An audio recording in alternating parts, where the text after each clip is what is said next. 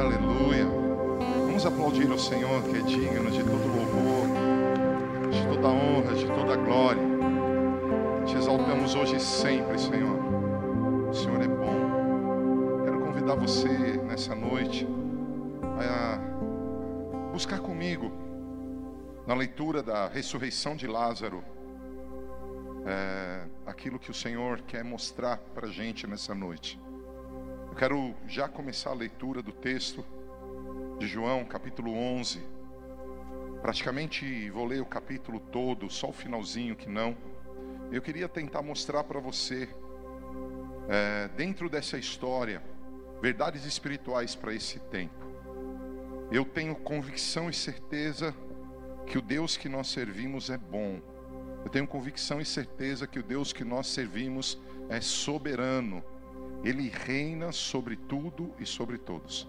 Eu tenho certeza absoluta que o Senhor Jesus, Ele está no controle de todas as circunstâncias difíceis da tua vida e que a minha posição e a tua posição diante dessas circunstâncias, pela fé nele, fará grande diferença. Eu tenho certeza, certeza absoluta que Deus é bom. Eu não suspeito do amor de Deus por mim nem por você. Eu tenho convicção, convicção que tudo que Jesus começa, ele termina. Também tenho certeza absoluta, certeza absoluta, que ele não nos deixa órfãos. Ele está conosco todos os dias, todos os dias. Eu tenho mais certezas que eu poderia continuar declarando: não há ninguém maior que Jesus, não há ninguém melhor que Jesus, não há ninguém mais forte que Jesus, não há problema que Jesus não tenha solução. Eu quero dizer para você que, ainda que esteja difícil, se você está com um panorama de vida complicado, ou se você está vivendo os melhores dias da tua vida, eu não sei, eu quero dizer que Jesus continua sendo o Alfa e continua sendo o Ômega. Ele verdadeiramente se coloca como um cordeiro que tira o pecado do mundo, que é o sacrifício perfeito para que o Pai receba a humanidade, mas ele também é o leão da tribo de Judá, que quebrou as portas do inferno, tomou as chaves da morte do inferno e ele reina. Jesus está entre nós, e essa palavra de hoje é uma palavra que eu espero que através da ressurreição de Lázaro você possa enxergar, enxergar o que Jesus está enxergando. Eu tinha pensado em colocar o tema dessa ministração é, assim: que oração? Seria a pergunta. Que oração? Muitas pessoas acham que Jesus está atrasado na sua vida. Outras pessoas acham que Jesus não vai fazer mais nada. Vamos juntos ler a palavra. Se você quiser tomar o seu lugar, você que está aqui, e você que está na tua casa, eu te convido a tomar o seu lugar. Como diz Efésios capítulo 2, versículo 6, assentado juntamente com Cristo nos lugares celestiais. Ali naquele lugar, ah, como nós cantamos, as trevas estremecem, as trevas estremecem. Quando nós estamos assentados com Cristo, nós não precisamos, nós não precisamos de amuletos espirituais, porque quem tem Jesus tem tudo, ele reina. Então vamos para o texto. João capítulo 11, versículo 1 e 2. Nós vamos ler bastante a Bíblia. Eu coloquei só os versículos nas minhas telas, não escrevi mais nada, porque eu queria que você pudesse acompanhar na mesma versão que eu estou lendo, King James. Diz assim: Um certo homem chamado Lázaro, de Betânia, da aldeia de Maria e de sua irmã Marta, estava doente. Estava Maria, cujo irmão Lázaro estava doente. Desculpa, esta Maria, cujo irmão Lázaro estava doente, era a mesma que ungiu com óleo perfumado o Senhor e lhes enxugou os pés com os próprios cabelos. Veja, essa primeira etapa diz que uma família consagrada, uma família que tinha ali Maria como uma expressão de alguém que derramou algo caríssimo aos pés de Jesus, uma mulher que lavou os pés de Jesus com as suas lágrimas, uma mulher que enxugou os pés de Jesus com os seus cabelos, uma mulher que derramou é, ali uma, uma unção sobre Jesus que tinha um custo financeiro altíssimo. Mesmo quem faz boas coisas passa por problema. Era essa família, uma família onde Maria, adoradora, tinha um irmão e seu irmão estava doente. Por que eu estou dizendo isso? Porque quando eu falei que oração, algumas pessoas pensam assim: puxa, eu dei meus dízimos, eu dei as minhas ofertas, puxa, eu, eu orei, eu li a Bíblia, Eu sou uma pessoa boa, eu não mato, eu não roubo, eu trato as pessoas com justiça.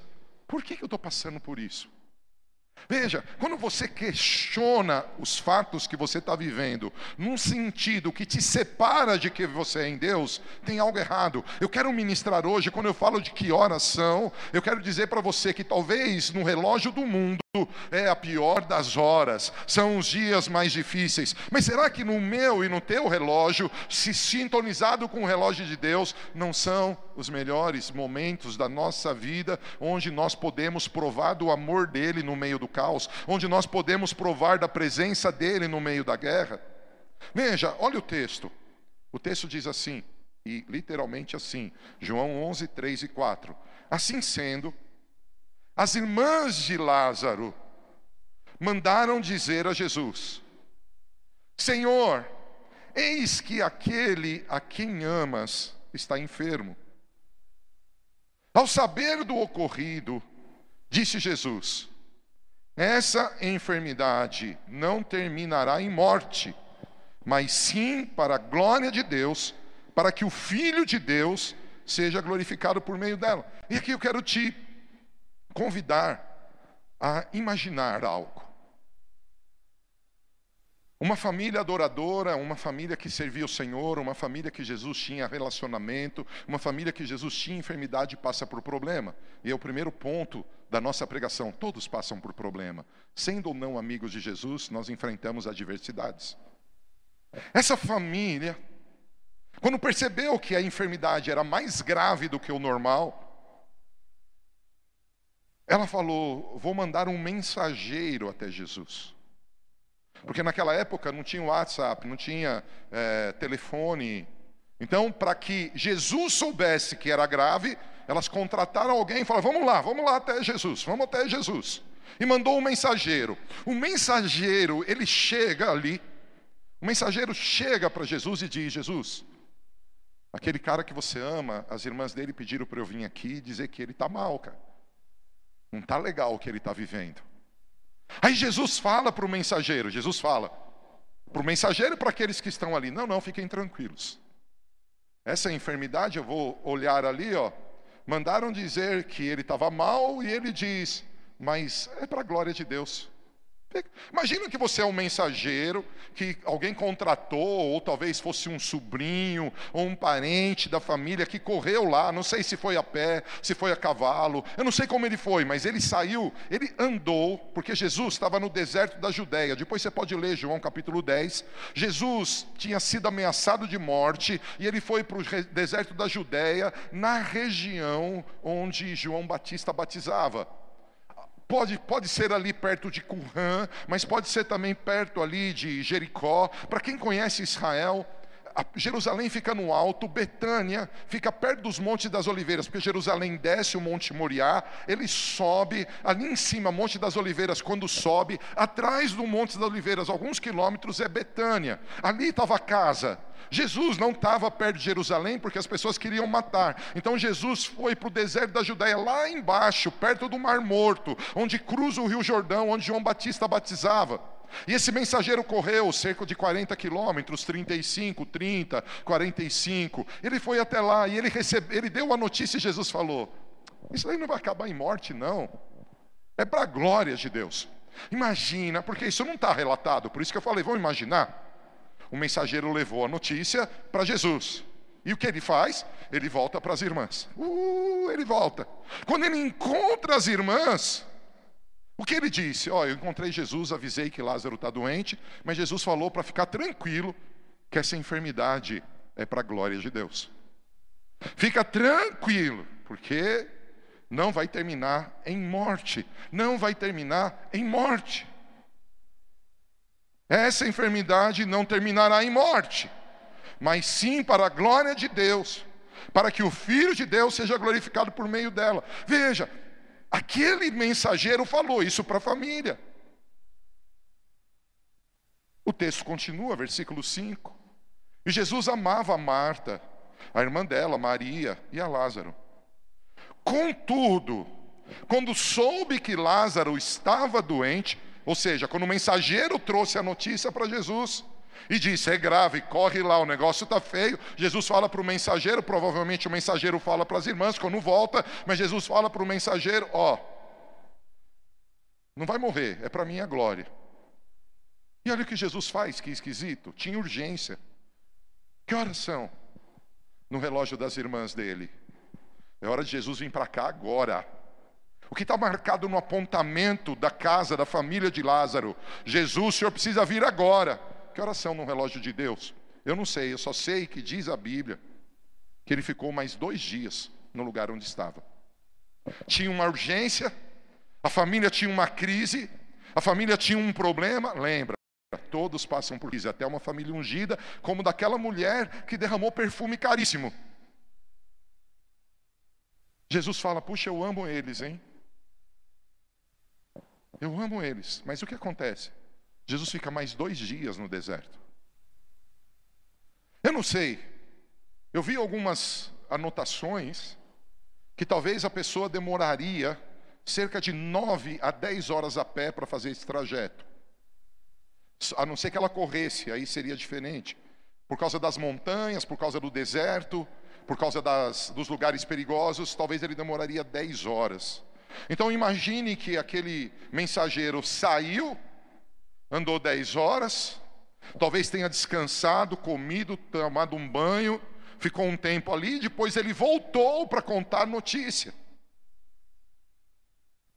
E Jesus não voltou com ele. Jesus ficou lá no deserto por mais dois dias. E aí ele disse depois aos discípulos, depois de dois dias: Vamos voltar para a Judéia. Vamos lá para casa deles, para Betânia. Vamos lá, pertinho de Jerusalém. Aí, olha que interessante. Tem um problema. Uma família está passando um problema. Jesus está em um lugar por causa de outro problema. Você vê quantos problemas tem aí? Aí olha o que os discípulos falam. Ao que lhes advertiram os discípulos. Rabi, que significa mestre, Rabi, há pouco os judeus tentaram apedrejar-te. E mesmo assim está indo para lá outra vez? Olha que interessante, gente. Jesus amava Lázaro, Marta e Maria.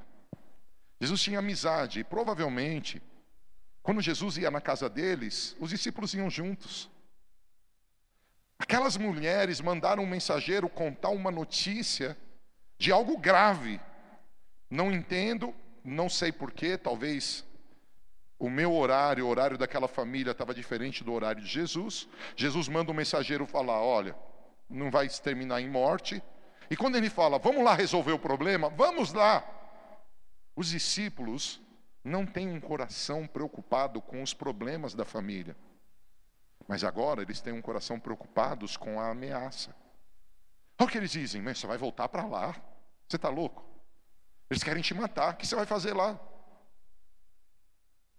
O que, que você vai fazer lá? Aí Jesus responde: Não são doze as horas do dia?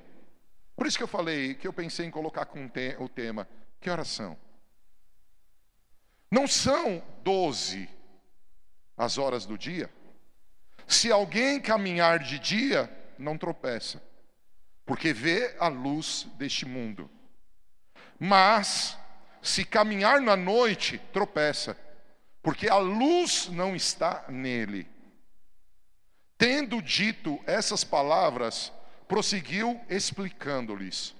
Olha o que ele diz: vocês estão preocupados com a nossa morte, mas existe uma forma de agir na terra, existe uma maneira de se comportar na terra, e essa maneira de se comportar na terra está ligado com a hora que você escolhe agir, está ligado com a grandeza da fé em Cristo, do poder sobrenatural. Existem 12 horas do dia, você precisa andar na luz, você precisa andar em revelação. Não era tempo de eu ir há dois dias atrás, chegou a hora, há um movimento do céu céus e nós temos que seguir o movimento, porque muitas vezes o meu relógio, o teu relógio está adiantado, em outros momentos ele está atrasado e a gente não percebe o tempo de Deus na nossa vida. Tem um texto bíblico que fala: Ah, Jerusalém, Jerusalém que mata os profetas.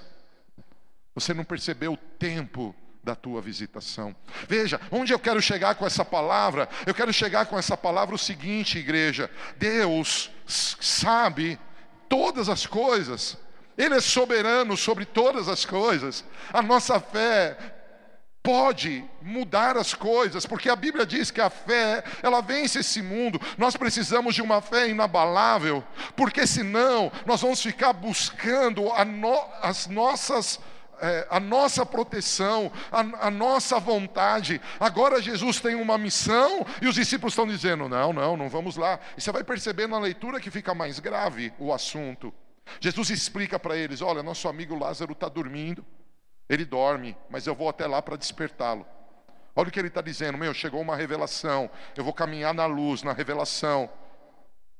Aí os discípulos falam: Lembra, os discípulos falam: Ó, oh, é melhor a gente não ir, querem te matar. Mas agora eles dizem assim: Ah, se ele está dormindo, daqui a pouco ele acorda. Entretanto, Jesus lhes havia falado da morte de Lázaro. Mas os discípulos pensaram que Jesus estivesse se referindo ao repouso do sono. Ao que Jesus lhes disse claramente: Lázaro morreu. Peraí, Jesus tinha dito lá no começo que não, era, não ia terminar em morte. Ele não disse que não ia acontecer a morte. Ele disse que não ia terminar em morte. E aqui, eu vou entrar numa, numa conotação mais profética. Quero dizer para muitos de vocês que estão cabisbaixos dizendo que está tudo acabado. Quero dizer para muitos de vocês que estão tristes dizendo: Ah, perdi meu emprego. Ah, minha vida familiar está destruída. Ah, meu casamento não vai para lugar nenhum. Eu quero dizer para você: se você estiver disposto a caminhar na luz, o que você está vivendo não vai terminar em morte. O que você está vivendo vai experimentar algo novo. Deus me fez pregar nessa noite e eu vou pregar. Eu estou só no começo. Eu sei que Deus tem algo para a tua vida. A morte será vencida. A morte será vencida. Fique ligado aqui comigo. Você vai perceber o poder da vida entrando na tua casa. Você vai perceber o poder da ressurreição chegando até onde você está. Você que está aqui no templo, você vai perceber o poder sobrenatural de Deus. Eu não vim hoje aqui somente contar histórias. Eu vim comunicar dons do Senhor e manifestar o poder sobrenatural para que a tua fé não esteja apoiada em sabedoria humana, mas no poder de Deus. Eu quero afirmar para você. Você está gritando: que oração! Por que você está gritando que oração? Porque parece que Jesus está atrasado. E ele falou para eu vir aqui pregar que ele não se atrasa, não, irmão. Ele sabe a hora do dia, ele sabe que o dia tem 12 horas, e ele sabe o que pode acontecer. E nesse texto, nesse texto que estamos lendo, nesse texto, ele fala o problema. E de repente, quando ele fala o problema, tem uma vírgula aqui que me apresenta algo. E para o vosso bem, estou alegre por não ter estado lá, para que agora possais crer. Preste atenção. Lázaro fica doente. Marta e Maria pedem para um mensageiro avisar Jesus. Jesus recebe a notícia e ele diz: Isso aqui não vai terminar em morte, é para minha glória. Isso aqui não vai terminar em morte, é para minha glória. O mensageiro volta e conta para as pessoas. De repente, sem entender por que Jesus fica mais dois dias ali. E agora ele explica por que ele ficou mais dois dias ali. E agora ele explica por que ele ficou. Sabe por quê? Porque quando você está muito perto da morte, você não consegue acreditar. E Jesus diz para eles nesse texto: E eu estou feliz que vocês não estão lá, vocês estão aqui. Porque vocês estando aqui, vocês podem crer.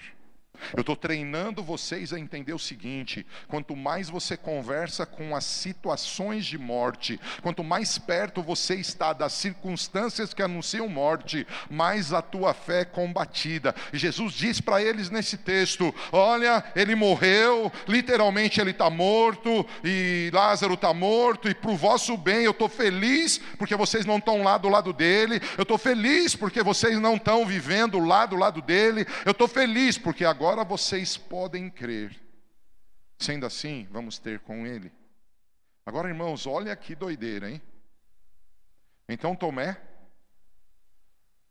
Tomé, chamado Dídimo, disse aos seus companheiros discípulos: Ei, olha para mim. Vê se a pessoa do sofá está dormindo aí, acorda ela. Essa é uma noite de rompimento, essa é uma noite de tirar pedras, essa é uma noite de saber que circunstância nenhuma, morte nenhuma domina quem somos. Essa é uma noite de declarar que toda a área da nossa vida que está fragilizada, nós temos um Deus que conhece todas as coisas. Se Ele quiser, tudo muda. Mas onde eu vou chegar com essa palavra? Tomé diz, e ele tira Jesus da conversa. Tomé gera um ambiente entre os discípulos. Jesus falou: Eu estou feliz que vocês não estão perto de Lázaro, para que a força da morte não tire a fé de vocês. E aí o senhor Tomé lhe diz algo que me impressiona. Ele chama os discípulos e diz: Nós vamos ali também morrer? Nós vamos ali também morrer? Nós vamos ali? Tem um título aí que eu devia ter tirado no versículo. Ao chegar, Jesus vai. Ao chegar, encontrou Lázaro já sepultado havia quatro dias. Pense o seguinte: os mensageiros voltaram para casa, ou um mensageiro voltou para casa e ele disse para Maria e para Marta: Olha, não vai ter morte. Pensa na cabeça daquelas mulheres quando talvez Lázaro começou a respirar com mais dificuldade, ou começou a gritar de dor, a gente não sabe a enfermidade. Pensa quando elas começaram a olhar para ele e falaram assim: puxa, ele está ficando fraco. Mas ainda bem que Jesus falou, Jesus falou que não ia terminar em morte. Ufa, ainda bem. Mas pensa quando ele parou de respirar. Quando o coração dele parou de bater. Eu acho que elas pensaram assim: puxa, já que ele não chegou no leito, né, vamos chamar de leito do hospital, então agora ele vai chegar no velório. Judeu naquela época, eles davam um banho e enrolavam o corpo das pessoas num pano. Então eu fico pensando, o velório para o judeu não é uma coisa como nossa de um dia para o outro. Era tipo, morreu num dia, enterra no mesmo dia. E eu fico imaginando elas dizendo, uau. Então ele vem para o velório, ele deve chegar enquanto a gente está preparando o corpo, ele vai mudar a história. Ele vai alcançar ali. Lázaro estava doente, ele não chegou. No relógio de Marta e Maria, Jesus tinha que chegar e curar. Mas agora é no velório, agora está no velório. Então, meu, vai dar tempo, Jesus deve estar tá chegando. E nós já vimos, já conhecemos histórias de tantos milagres. Você vai perceber que eles falam isso. Se ele abriu os olhos do cego, por que, que ele não curou? Mas agora chega o velório e Jesus também não cura. Mas agora o texto está dizendo que Lázaro foi sepultado. Como que era um enterro? As pessoas não colocavam, naquela época em Israel, não colocava ninguém dentro de um caixão. Dava banhos, como eu disse, enrolava num pano, e eles tinham muitas cavernas, grutas, e eles punham as pessoas ali dentro, e depois tinha uma grande pedra na porta para fechar a sepultura, uma grande pedra. Você deve lembrar quando Maria corre para ver, não essa Maria, outra Maria corre para ver o corpo de Jesus, e ela vai perguntando: Mas quem vai tirar a pedra para a gente? Porque era uma grande pedra, e mulher não tinha força para isso. Mas nesse texto diz: é, encontrou Lázaro já sepultado havia quatro dias. Provavelmente, se Jesus demorou dois dias, se demorava um dia para ir ou um dia para voltar, desde que o mensageiro saiu, logo ele morreu, a cabeça daquelas mulheres estavam como? Ora, Betânia ficava próxima de Jerusalém, cerca de 15 estádios. E muitos dentre os judeus tinham vindo juntar-se ao grupo de mulheres que procuravam confortar Marta e Maria pela morte do irmão. Assim que Marta ouviu que Jesus estava a caminho, Veja, preste atenção. Jesus está vindo e alguém fala: Ó, oh, não sei por que, que ele não veio quando ele estava doente. Eu não sei por que, que ele não veio no velório. Eu sei que agora enterrou, mas ele está vindo. Quando Marta soube, ela sai correndo para encontrar com Jesus no meio do caminho. Marta, ela vai ao encontro, ela não espera Jesus chegar. Maria não. Maria ficou lá sentada em casa. Disse Marta a Jesus: Senhor, se estivesse aqui, meu irmão não teria morrido. Na minha cabeça, a gente linkando com a tela passada, onde tinha um monte de gente confortando e consolando elas, eu não sei se ela disse como eu disse. Senhor, se estivesse aqui, meu irmão não teria morrido. Eu não sei se essa voz foi uma voz de confronto a Jesus. Eu não sei se dentro dela estava assim, pô, cara, a gente se serviu. Quantas vezes a gente deu comida, quantas vezes a gente te alimentou. A gente precisou tanto de ti, você amava ele. Puxa, se você tivesse aqui, ele não tinha morrido. Por que, que você não veio? Será que a conversa é: você está atrasado? Você está atrasado, Jesus. Poxa, por que, que você não chegou antes? Tem gente que está aqui conectado comigo dizendo que Jesus está atrasado na tua vida. Eu vou repetir: Jesus nunca chega atrasado. Nós precisamos confiar nele, que há 12 horas no dia há revelações, há momentos oportunos, a Bíblia ensina, há tempo para tudo. Eu não sei o que você está vivendo, talvez você esteja vivendo os piores dias da tua vida, mas quem tem Jesus tem recomeços, quem tem Jesus tem novas oportunidades, quem tem Jesus tem ressurreição. Veja, o texto, o texto continua. Senhor, se estivesse aqui, meu irmão não teria morrido. Mas sei que mesmo agora, seja o que for que pedires a Deus, Ele te dará. Percebe que Marta confiava em Cristo muito. Aí Jesus fala para ela, Ele assegurou: o teu irmão ressuscitará. Uau, uau. Imagina aí, você que está quebrado financeiramente, ouvir de Jesus agora, tuas finanças ressuscitará. Imagina você que perdeu o emprego, ouvir de Jesus agora, o teu emprego ressuscitará. Imagina você que quebrou um negócio, ouvir de Jesus agora, o teu negócio ressuscitará. Imagina você que a família está entrando em crise e Jesus dizendo, a tua família ressuscitará. Quantos querem ouvir isso? Quantos precisam disso? Só que olha Marta, eu sei que ele vai ressuscitar na ressurreição do último dia. Veja, em alguns momentos da nossa caminhada, em especial quando uma família justa, uma família adoradora passa por guerra, a gente começa a dar desculpas. E a gente não consegue colocar a nossa mente no sobrenatural. A nossa fé, ela não fica uma fé do agora. Veja a fé de Marta. Eu sei, lá no futuro ele vai experimentar a ressurreição. Mas Jesus não estava falando disso.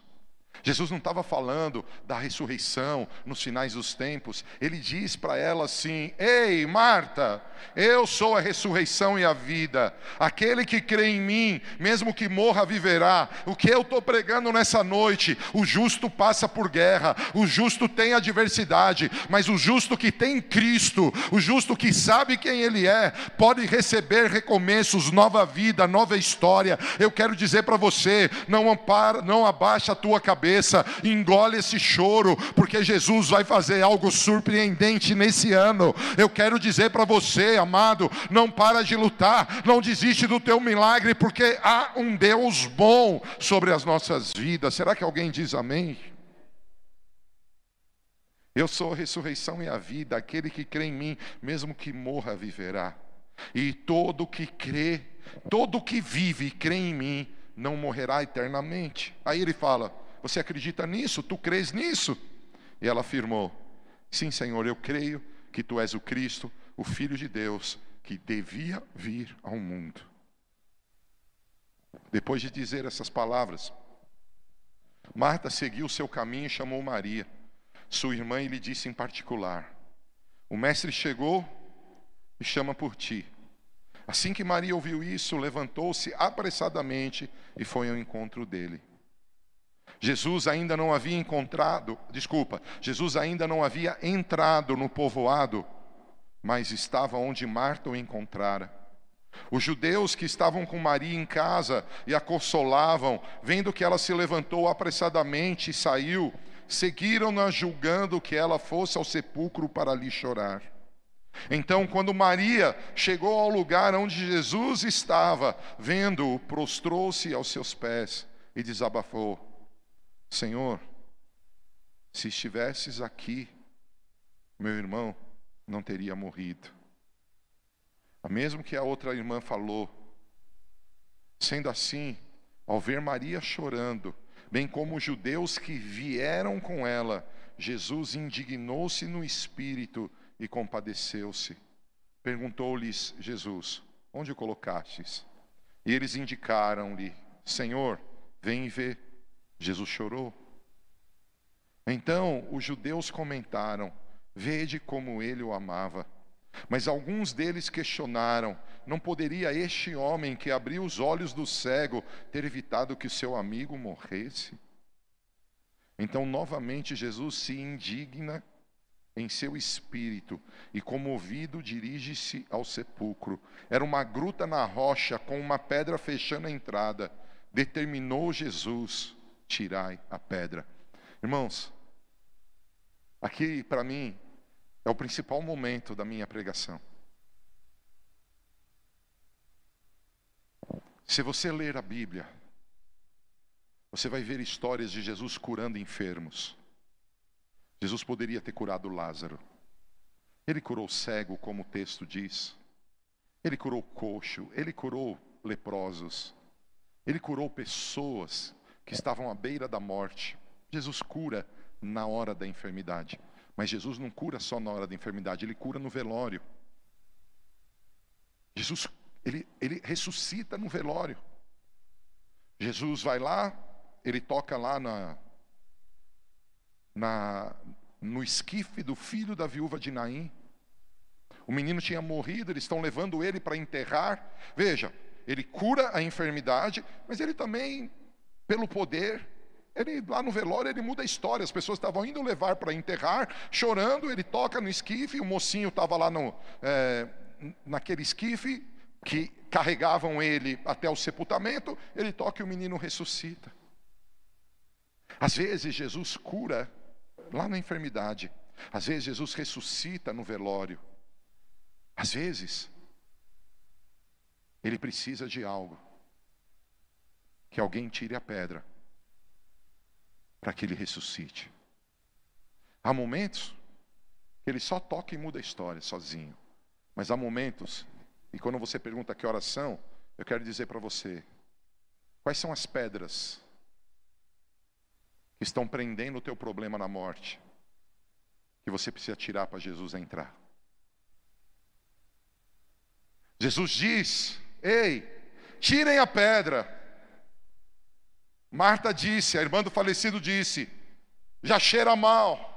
Talvez o teu casamento já está cheirando mal. Talvez o teu coração já está cheirando mal. Talvez alguma área da tua vida está morta há tanto tempo que já cheira mal. E Jesus está dizendo: tira a pedra, tira a pedra, tira a pedra. Porque é a hora. Se você, se o tema fosse que oração, eu quero dizer para a igreja novidade de vida, para aqueles que me escutam, é a hora de tirar a pedra. Era, é a hora de tirar a pedra. Jesus está perto de nós. Eu não sei porque lá na hora da doença ele não curou Lázaro. Eu não sei porque ele não chegou no velório. Eu não sei, mas eu sei que ele chegou e ele diz: parece que não tem mais solução, já está fedendo, são dias morto, mas tira a pedra, porque um dia eu disse que não era para a morte, mas é para a glória.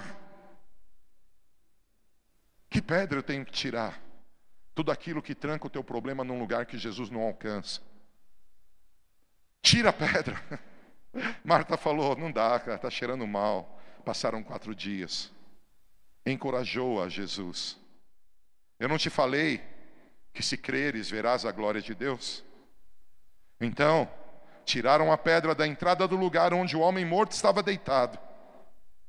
E Jesus, levantando seus olhos aos céus, agradeceu: Pai, dou-te graças porque me ouvistes. Eu sei que sempre me ouves, mas disse isso por causa da multidão que estava ao meu redor, para que creiam que tu me enviastes. E tendo dito essas palavras, clamou em alta voz: Lázaro, vem para fora. Lázaro, vem para fora. Então, o homem que havia morrido saiu da gruta, tendo os pés e as mãos atados com as faixas de linho e o rosto envolto com um pano. E Jesus orientou-lhes: Retirai as faixas dele e deixai-o seguir. Gente, essa palavra é bem simples, sim. Essa é uma palavra que o Senhor falou comigo, e eu preciso pôr essa tela para dizer para você: o que está cheirando mal na tua vida? O que, que eu e você temos que tirar a pedra hoje? Talvez você está achando que Jesus chegou atrasado e por isso você perdeu o emprego.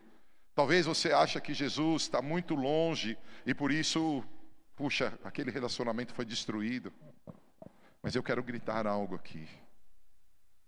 Se você tirar a pedra, se você tirar a pedra, algo vai passar na tua vida hoje. Sabe, muitas vezes eu e você enterramos os nossos sonhos. Muitas vezes eu e você enterramos os planos de Deus para a nossa vida por causa das circunstâncias da vida. Nós amarramos tudo, ah, lavamos direitinho o morto, enfaixamos o morto, colocamos ele na sepultura, pá, acabou. Se Jesus quisesse, ele teria curado. Se Jesus quisesse, ele teria resolvido antes. Se Jesus quisesse, ele teria feito. Deus mandou eu vir aqui pregar para você é o seguinte: ele não está atrasado. Se você não tirar a pedra daquilo que te impede de crer, você não verá a glória. Deus quer dizer para você: se tem áreas da tua vida cheirando mal, Ele quer tirar esse cheiro. Ele quer trazer vida de novo. Ele quer que você se levante. Eu não sei se essa palavra é para alguém que está aqui ou para alguém que está em casa, mas eu eu quero te explicar algo. Jesus está entre nós dizendo: Eu sou maior que o Covid, eu sou maior que a crise econômica, eu sou maior que os teus pecados, eu sou maior do que as tuas falhas, eu sou maior que os teus problemas. Para de enterrar os sonhos, coloca eles diante de mim, porque eu tenho algo para fazer hoje. Eu espero que essa palavra esteja falando com você. Onde você vai chegar? Estou chegando. Lá em Isaías 43 está escrito assim: Chamei-te pelo nome, tu és meu. Chamei-te pelo nome, tu és meu. Porque Jesus gritou: Lázaro, vem para fora. Porque Jesus gritou: Lázaro, vem para fora. Porque Lázaro era seu amigo. Porque Lázaro tinha uma identidade. E eu tenho certeza, se aquela região ali fosse uma região de cemitério, eu acho que era, e Jesus tivesse gritado: Morto, vem para fora, ia levantar uma galera. Galera de quatro dias, de 30 dias, de dois anos, de dez anos, de vinte anos, não importa.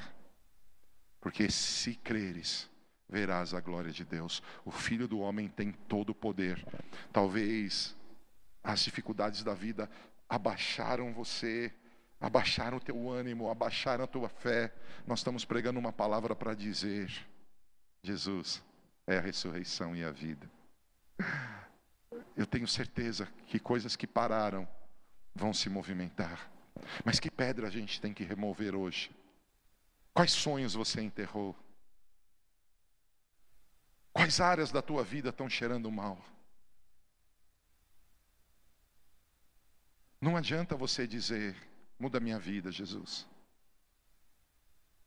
Nós temos que ser a boca do Senhor hoje para dizer, vida sentimental, eu te tiro desse sepulcro, levanta agora. Eu abro, eu tiro a pedra, e pelo poder do nome de Jesus, é, seja restaurado, ressuscita a vida sentimental. Ah, não é a vida sentimental, é um filho que está preso nas drogas há 15 anos e não tem mais. Já disseram que não tem mais. Quem tal você como mãe, você como pai, você como irmão, você como avô, não sei. Eu tiro a pedra, porque a Bíblia ensina que não há ninguém maior que Jesus Jesus, e eu chamo o meu filho, vão imaginar que chama João, João, sai das drogas, João, sai das drogas, João, ressuscita hoje, João, seja livre. Eu creio que o poder da ressurreição vai se levantar nessa noite aqui. Quais são as áreas que a gente precisa tirar a pedra? Eu quero te convidar, se você pode ficar em pé comigo, se o pessoal do louvor puder me ajudar. Eu quero te convidar a algo.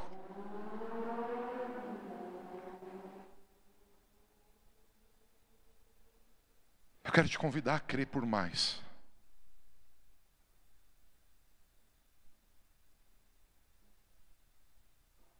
Eu quero te convidar a crer por mais. Eu quero convidar você a acreditar. Existem áreas que hoje mesmo vão sair do sepulcro. Quem aqui tem alguma área? Você que está na tua casa. Para que a gente possa orar por você. Talvez você coloca lá no YouTube, no Face, no Instagram. Eu não sei se o Instagram está tá transmitindo. Escreve lá finanças, família. Que área precisa de ressurreição? Mas a gente tem que tirar a pedra. O que é tirar a pedra? É tirar a dureza do nosso coração. É começar a dizer: Deus, eu creio, eu creio em Ti. Sim, eu creio em Ti. Sim, eu creio em Ti. Sim, eu creio em Ti. Nós temos uma canção que a gente canta aqui na igreja. Eu esqueci o nome do grupo, mas essa canção diz que tudo vai ficar bem. Se eu cair, a tua mão me levantará. E se eu chorar, toda lágrima o Senhor enxugará tudo vai ficar bem. Eu quero convidar você nesse momento. Eu vou orar aqui, depois o grupo vem para interceder pelos pedidos, manda os pedidos. Mas eu queria, antes da gente começar a cantar, que profeticamente você colocasse a tua mão, uma na região do coração, a outra na mente. E você começa a declarar que toda a dureza do coração e da mente estão sendo tirados. Toda incredulidade, toda dúvida, que me separa do meu milagre, assim como eu tiro a mão da minha cabeça, ela sai da minha vida. Assim como eu tiro a mão do meu peito, da região do coração, ele sai. Eu removo a pedra. Eu deixo Deus ressuscitar os sonhos. Eu deixo Deus ressuscitar os planos. Eu quero declarar a fé. Eu quero declarar a esperança tocando você.